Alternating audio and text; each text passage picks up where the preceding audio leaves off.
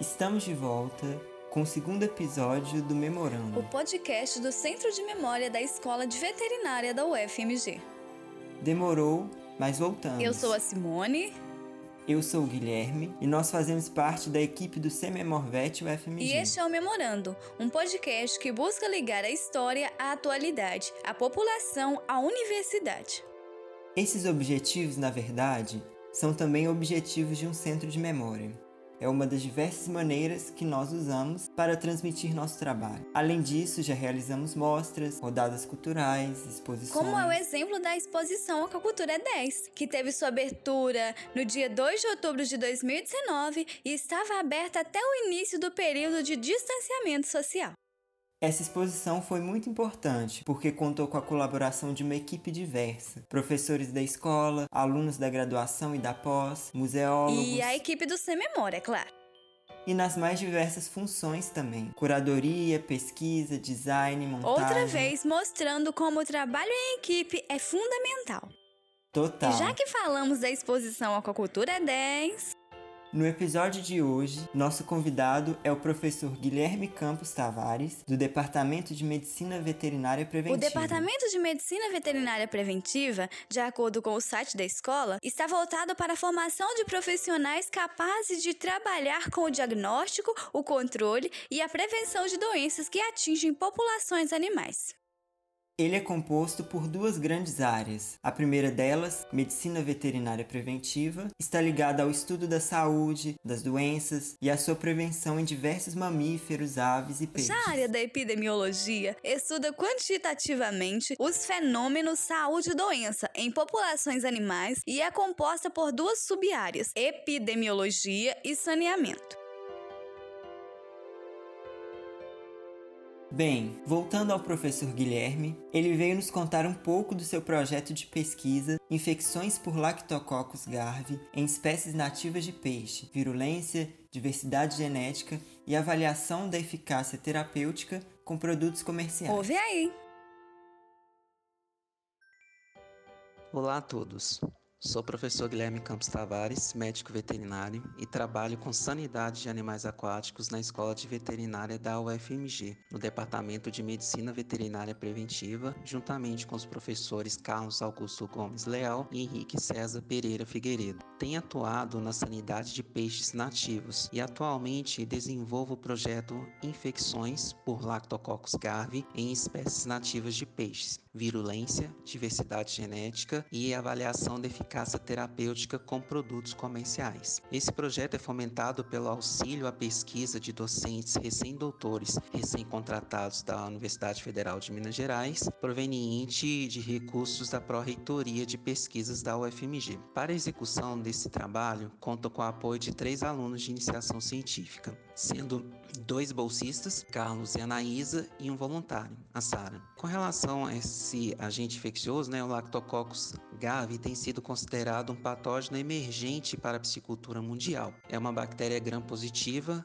que é responsável por casos de sepsemia e meningoencefalite em peixes, principalmente em espécies de peixes marinhos ou de água doce, né, cultivados em altas temperaturas. E quando cultivados né, em altas temperaturas. E a principal espécie susceptível a essa infecção, no caso, quando tem a doença, é a truta arco-íris. Então, em temperaturas mais elevadas, em trutas que o cultivam em temperaturas mais baixas, ela se torna susceptível então à infecção. No nosso país, né, a detecção de Lactococcus garvi em peixes tem sido descrita em tilápias, surubins, pacamãs, tambaqui e pirarucu. O objetivo desse projeto em si é realizar estudos de diagnóstico, susceptibilidade, diversidade genética e eficiência terapêutica contra Lactococcus garvi obtido de casos clínicos em espécies nativas de peixe. Até a presente data, executamos duas atividades propostas. A primeira, a gente avaliou se os isolados de tilápia, surubim, Pacamã, Pirarucu e Tambaqui, que a gente tem no nosso laboratório, no laboratório de doenças de Animais Aquáticos da Escola de Veterinária, o Aquavet, se esses isolados são sensíveis a alguns antibióticos pela técnica laboratorial de antibiograma, que usa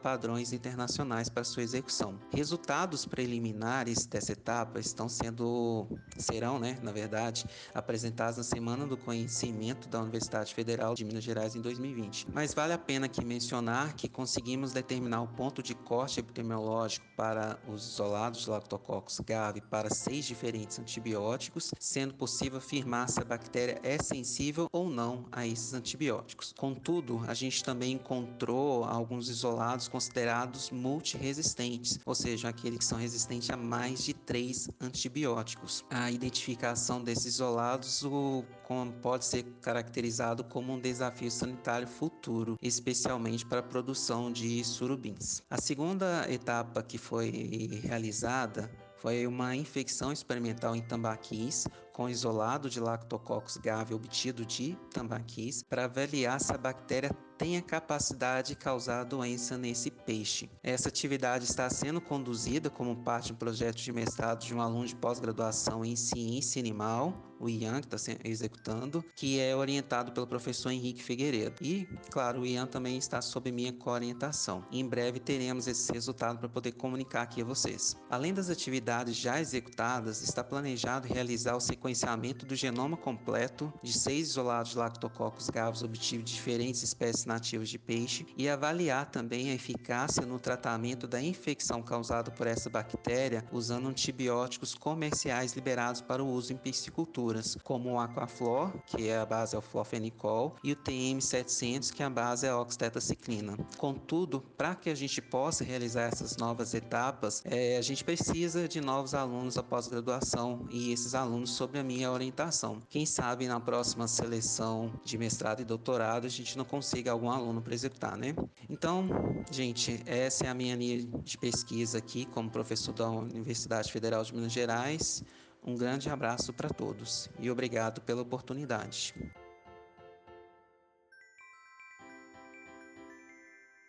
Algumas pessoas não conhecem muito bem o que é o curso de aquacultura. Existe uma variação de nome também, que pode deixar as pessoas confusas. Engenharia da pesca, engenharia da aquacultura ou aquicultura, mas ambos se referem à mesma área. Não confundir com arquitetura. Mas há também quem não sabe o que faz alguém que se formou no curso de aquacultura ou aquicultura. E por isso, nós também convidamos o egresso do curso de aquacultura, Gustavo Moreira Alves, para nos tirar essa dúvida.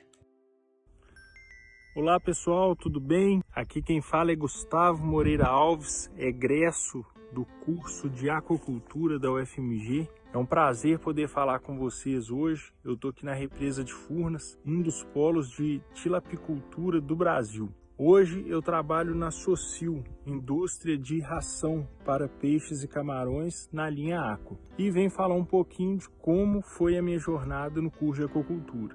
O curso de aquacultura abriu diversas portas para mim e me mostrou um novo mundo cheio de possibilidades de atuação profissional. Profissional de aquacultura, ele pode atuar em diversos segmentos da cadeia produtiva. Eu iniciei a minha jornada em uma empresa de engorda, e lá eu aprendi muito sobre o mercado de trabalho como um todo e depois agora eu vim para o ramo de fornecimento dessa indústria de engorda. Então hoje eu estou na indústria de ração. E assim como eu, bacharel em aquacultura ou engenheiro de aquicultura, quando se forma, tem diversas opções para atuar em sua vida profissional. Ele pode seguir a linha acadêmica, se tornar um pesquisador, e dentro do universo acadêmico de pesquisa, ele tem diversas linhas, diversas áreas do conhecimento para que eles possam se atuar, qualidade de água, nutrição, sanidade, índices zootécnicos e melhoramento, enfim, diversas áreas que ele consegue seguir como um pesquisador. Ou ele pode ir para o mercado de trabalho, para empresas que atuam ou na engorda, ou na reprodução e alevinagem, larvicultura, ou nas indústrias de processamento, ou nas indústrias como fornecedores de insumos como medicamentos, rações. Então é muito ampla a atuação de um profissional de aquacultura. Em se falando de mercado de trabalho, o mercado está em franco crescimento, acompanhando o aumento das atividades aquícolas e também a sua profissionalização que demanda mão de obra qualificada. Contudo, o mercado hoje espera profissionais bem completos e qualificados para que possam resolver os problemas. Para isso é muito desejável que durante a graduação o aluno busque fazer estágios e busque enriquecer suas experiências visitando fazendas produtivas, indústrias, participando de é, pesquisas, iniciação científica. E por fim, pessoal, a mensagem que eu gostaria de deixar é que eu acredito muito no nosso setor de aquacultura. Creio que ele irá desenvolver muito e também vai trazer muitas oportunidades para aqueles que se prepararem para o mercado. Então acreditem, se dediquem e colham os bons frutos de uma área muito nobre e necessária para a atividade humana. Um grande abraço. No episódio passado, nós lembramos da Revoada de Pássaros, uma das obras de arte da Escola de Veterinária. Dessa vez, levando em conta nosso tema, decidimos pensar algo diferente. E não que o Lacua não seja também uma construção para se admirar. A fachada é bem bonita. Vocês podem conferir no nosso Instagram na postagem sobre este episódio. O Laboratório de Aquacultura conta com um sistema de recirculação projetado pelos professores Eduardo Turra e Edgar Teixeira. E ao invés de trocar a água, esse sistema trata e a devolve limpa para os peixes. É o primeiro laboratório do país, inclusive, no sistema indoor, no caso, em ambiente interno. A construção do Láqua foi complicada, com vários fatores que quase impediram sua finalização diversas vezes. Pode não ser uma obra de arte, mas sua existência é uma verdadeira conquista para a escola, fruto da paixão dos pesquisadores da área de aquacultura. Se o Láqua e o curso de aquacultura existem hoje na VET UFMG, é graças ao professor associado Lincoln Pimentel Ribeiro. Ele nasceu no Rio de Janeiro Janeiro, mas mudou para Minas, Belo Horizonte na infância e fez a graduação aqui mesmo, na UFMG. Em uma mensagem escrita por ele, material usado para a elaboração da nossa exposição do ano passado, ele comenta que se sentia um pouco um peixe fora d'água, pois para os cariocas ele era mineiro e para os mineiros ele era carioca. Interessante pensar também que o curso parece meio deslocado no primeiro momento, ainda mais sendo pioneiro na região sudeste, estando tão longe do mar. Mas claro, o curso não se limita apenas aos seres de água salgada. Talvez por isso demorou certo tempo para o curso se oficializar por e aqui. Foi por causa do Lincoln que assumiu a docência da disciplina de psicultura, até então optativa, trabalhando de forma voluntária para que ela não deixasse de ser ofertada e acabasse sumindo da grade por consequência. Mas isso foi depois do seu doutorado, na Universidade Ludwig Maximilians, de Munique, na Tão Alemanha. longe porque ele era apaixonado pela área da psicultura desde a graduação. Mas se não era um campo tão estudado por aqui na época que ele já era doutor, antes era menos ainda. Quando surgiu a oportunidade da criação de novos cursos, através de demanda de propostas pelo governo federal, o curso de aquacultura estava praticamente pronto. O Lincoln, junto à equipe de alunos interessados na área, carinhosamente chamados de cardume, já haviam, eles mesmos, construído uma unidade de recirculação de água improvisada em duas baias abandonadas do hospital veterinário. A partir disso, foram conduzidos alguns experimentos que deram origem a trabalhos de mestrado de alguns estudantes.